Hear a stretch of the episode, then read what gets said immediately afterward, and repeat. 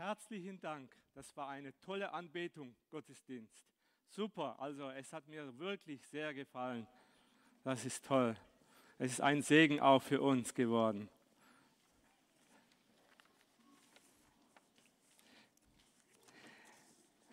Als ich wieder heute Morgen reinkam, habe das CVJM gesehen und das hat mich wieder, als ich 16 Jahre alt war, wurde ich von den jungen Leuten von der CVJM eingeladen worden. Erste Mal in meinem Leben als junger Moslem. Und dann bin ich zu CVJM, die Teestube besucht und dadurch bin ich erst einmal zum Kontakt zu Christen bekommen. Und damals war die Frage, äh, was ist Ziel deines Lebens? Und heute ist auch unser Thema, was ist Ziel deines Lebens? Und der Hebräerbrief, wir werden den Hebräerbrief heute nehmen, äh, Hebräerbrief Kapitel 2, äh, Verse 1 bis 4. Äh, ich habe von einem anderen Text, möchte ich vorlesen, deshalb müssen wir umso mehr darauf achten, was wir gehört haben, damit wir das Ziel nicht verfehlen. Denn wenn schon das durch die Engel verkündet, verkündete Wort gültig war und jeder Übertretung und jeder Ungehorsam gerecht gehandelt werden, wie sollen wir davon kommen, wenn wir eine so wichtige Rettung missachten? Sie wurde zuerst vom Herrn selbst verkündet. Die davon hörten, bekräftigten sie bei uns. Und Gott unterstrich das Zeugnis durch Zeichen, Wunder und manche mächtige Taten. Dazu gab er nach seinem Willen Heiligen Geist. Amen. Ja, liebe Geschwister, äh, wenn man, man hat ja den Hebräern geschrieben, die Hebräer, äh, ich habe, äh, wenn man fragt, wer sind die Hebräer, ja natürlich, das sind die Juden oder das sind die Israeliten. Das stimmt. Aber in dem Text, die Hebräer, äh, sind die, äh, die Abrahams Nachkommen. Also, aber dann sagen die Araber, ja, wir sind auch Abrahams Nachkommen. Zuerst wurde Ismael geboren. Ismael war 13 Jahre alt, als er weggeschickt wurde in die Wüste. Und als es Isaac kam, und es gibt immer wieder darüber Diskussionen, wenn, Leute zu uns reinkommen in den Gottesdienst und äh, solche Debatten, solche Gespräche äh, führen wir, nicht nur ich, sondern auch meine Mitarbeiter und auch andere Pastoren. Und äh, ja, Abraham und seine Söhne und dann Isaac, Isaaks, äh, dann nach Isaac Jakob und dann die zwölf Söhne von Jakob und als sie dann nach Ägypten mussten wegen der Hungersnot, sie blieben 400 Jahre dort, sie wurden ein großes Volk in Ägypten und sie wurden versklavt und von einem von versklavten Kindern, der Mose.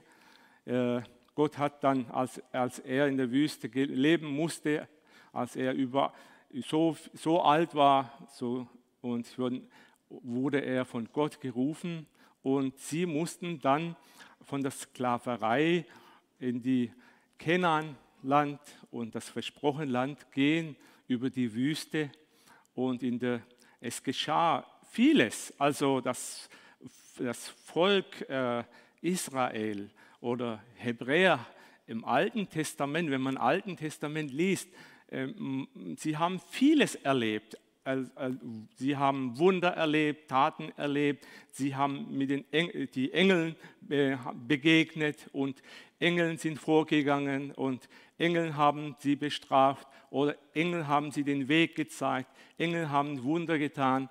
Also man hat sehr vieles erlebt als Hebräer.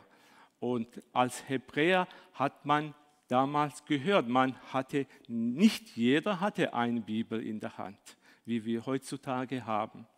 Und damals haben dann die Schriftgelehrten, also Schriftgelehrten, haben dann vorgelesen in der Synagoge oder in dem Ort, wo die Juden oder Hebräer zusammenkamen. Und man hat gehört, man hat gehört und man hat auch die Predigten gehört. Und äh, in dem Hebräerbrief äh, äh, äh, legt man Wert, dass man, äh, dass man darauf hören, achten soll. Und äh, ja, wenn wir unsere Vergangenheit sehen, also wenn wir die türkische Geschichte sehen, da sehen wir auch äh, viele Kriege in, im Osmanischen Reich bis zu, vor Wien oder bis in Afrika hinein. Und man, man war eine Großmacht und heute ist daraus 50 Länder entstanden. Und äh, es gab viele, viele Kriege, aber es gab auch viele Christen und Jahrhunderte, Jahrhunderte lang lebten auch Juden und Christen und Muslime im Osmanischen Reich. Mein Mund wurde trocken. Ich weiß es nicht warum. Ja, wenn wir die deutsche Geschichte anschauen, äh, nachdem äh, äh, der äh, Vater, also Martin Luther, äh, in Wittenberg die 95 Thesen aufgeschlagen hat und gegen was im Vatikan entschieden wird, protestierte. Es gab auch viele Kriege, viele, viele Kriege und natürlich dann im Zweiten Weltkrieg viele Juden sind gestorben. Also man hat das gemacht eigentlich, was oben von oben gesagt wurde. Man müsst ihr so vorstellen, es gibt ein großer Fluss und, äh, und viele gehen da rein und man macht mit.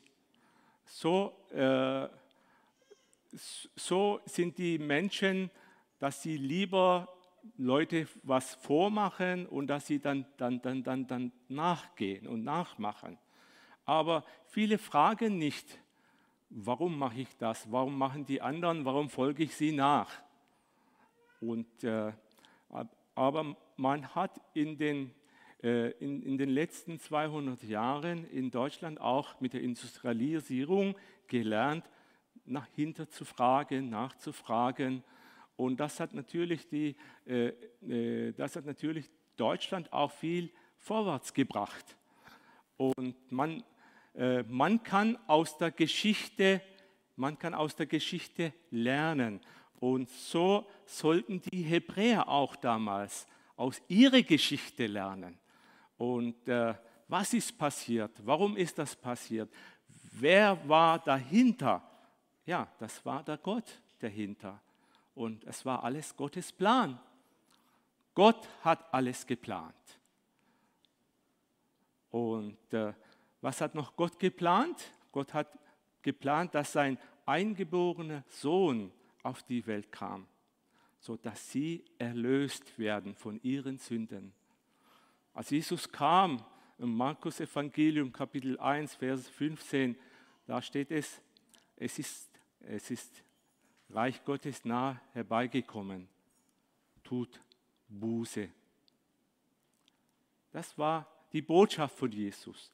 Tut Buße und glaubt das an das Evangelium. Und das ist das Motto, was wir in der Türkei äh, mit unseren Missionaren, mit unseren Pastoren und Mitarbeitern, äh, unseren, unseren muslimischen Nachbarn erreichen.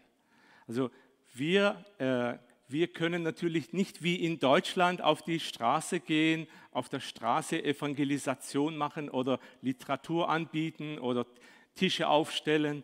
Das wirkt eher sehr negativ und kommt nicht so gut an. Aber äh, über Media können wir sehr viel erreichen und durch die Covid-Zeit konnten, konnten wir auch über Facebook, über Instagram und äh, über YouTube konnten wir unsere Predigten äh, und äh, unsere Evangelisationsgespräche einfach hineinbauen.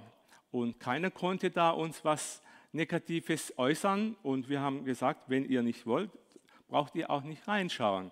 Und es ist jedem die Freiheit gegeben. Und dadurch sind auch viele Menschen fragend geworden und zu uns in den verschiedenen Hausgemeinden und bei uns in die Kirche äh, Leute reingekommen.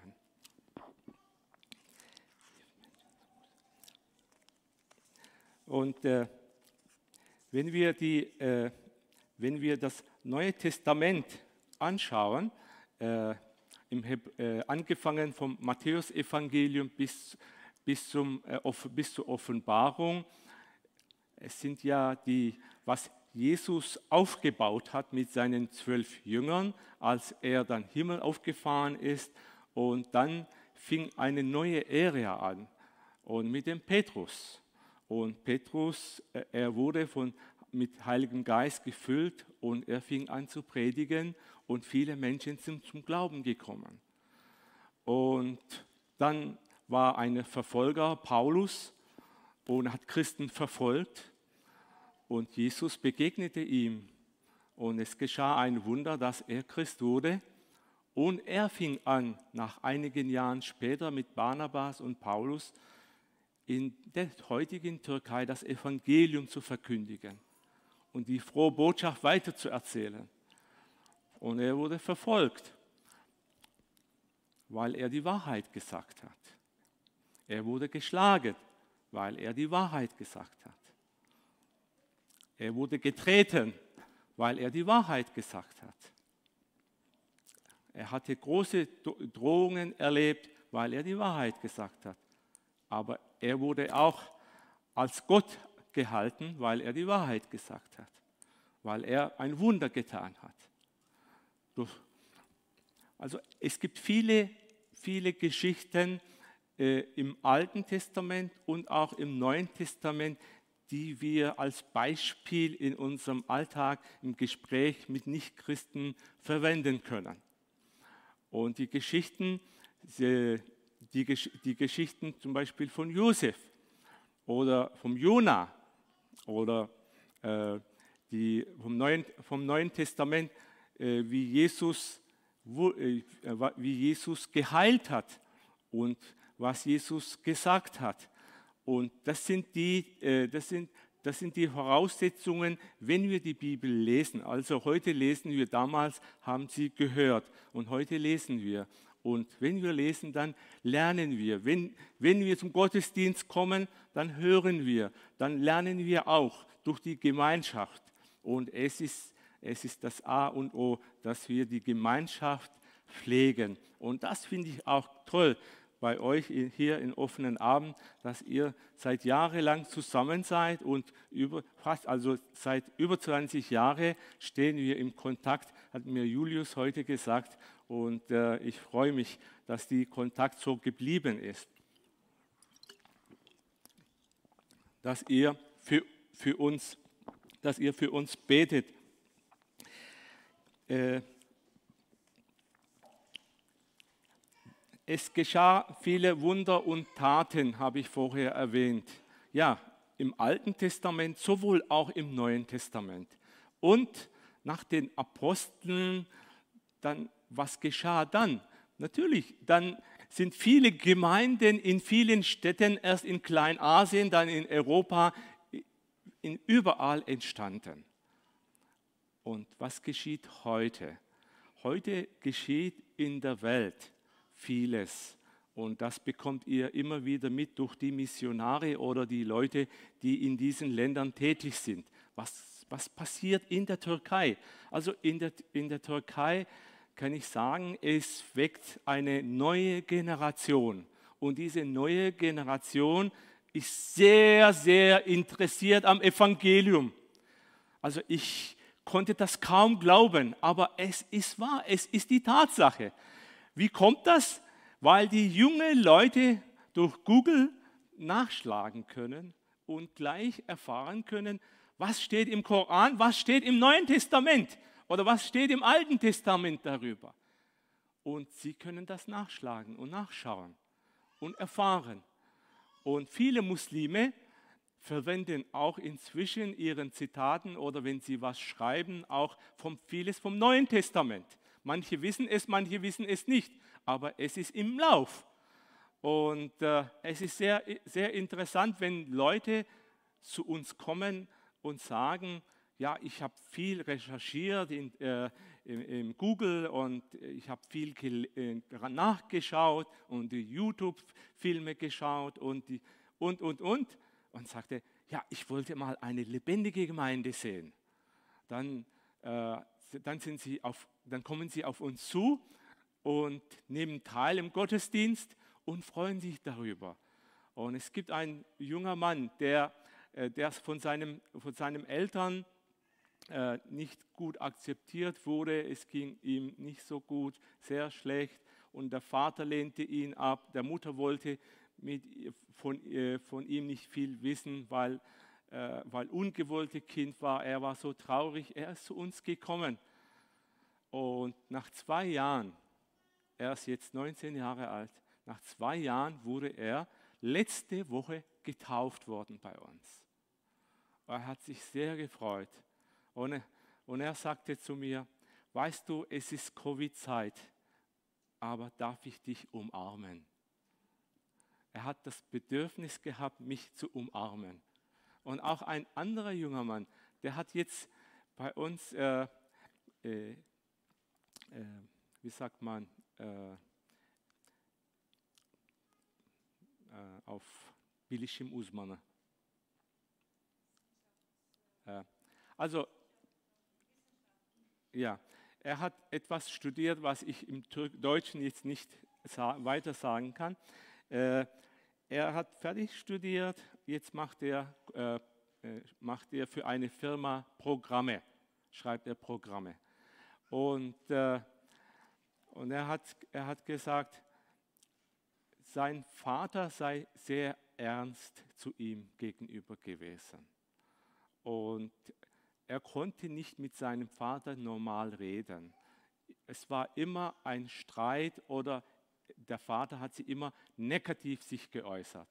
Und er hat gesagt, ich freue mich, dass ich mit dir normal reden kann, dass du geduldig mit mir bist und dass du mich zuhörst und bis Ende zuhörst, was ich dir zu sagen habe. Und ich habe gesagt, ja, wie war das mit deinem Vater? Ja, ich habe angefangen, als ich ein bisschen erzählt habe, dann hat er gestoppt und dann hat er dann Antwort gegeben. Er hat mich nicht zu Ende zugehört.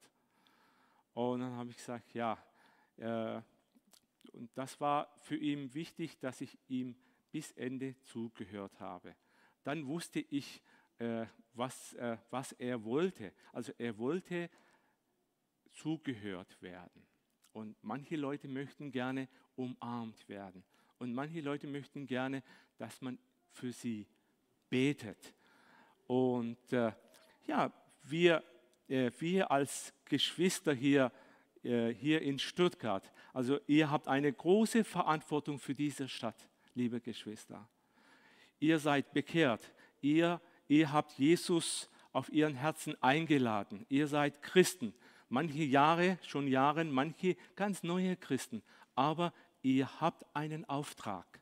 Ihr habt, die, ihr, habt, ihr habt den Auftrag, nicht nur die Pastoren oder die Leiter, sondern wir alle, die von Gott gewählten, also die die Erlösung von Jesus Christus angenommen haben, die Buße getan haben, das seid ihr, das sind wir. Wir haben den Auftrag, hier in Stuttgart Menschen, Muslime oder Buddhisten oder die, die einen anderen Glauben haben oder Christen sind oder die nicht in eine Kirche gehen, wir haben, oder ihr habt den Auftrag, sie zu besuchen oder sie zu zuhören, sie zu, zu begleiten und mit ihnen beten und mit ihnen singen und äh, mit ihnen Gemeinschaft haben und bleibt nicht nur unter den Christen. Also es ist gut, wenn man einen Hauskreis hat. Es ist gut, wenn man unter, zusammen einmal in der Woche kommt. Aber daraus hinaus im Arbeitsplatz oder äh, im öffentlichen Wesen, wo ihr seid oder in was ihr macht, Sport oder Aktivitäten, überall seid Zeugen Jesu Christi und erzählt die Rettung von Gott, was Gott für Menschen, für Hebräer und auch heute für uns, für Deutsche oder für die Menschen, die hier, hier in Stuttgart oder wo auch sie überall herkommen, leben. Ihr habt den Auftrag, die Rettung von Botschaft weiterzugeben und weiter zu erzählen. Wenn ihr das tut, dann werdet ihr merken, wie der Geist Gottes durch euch wirkt. Der Geist Gottes kann durch euch wirken, wenn ihr in Taten umsetzt, was wir gehört haben und was in der Bibel steht. Gott segne euch. Amen.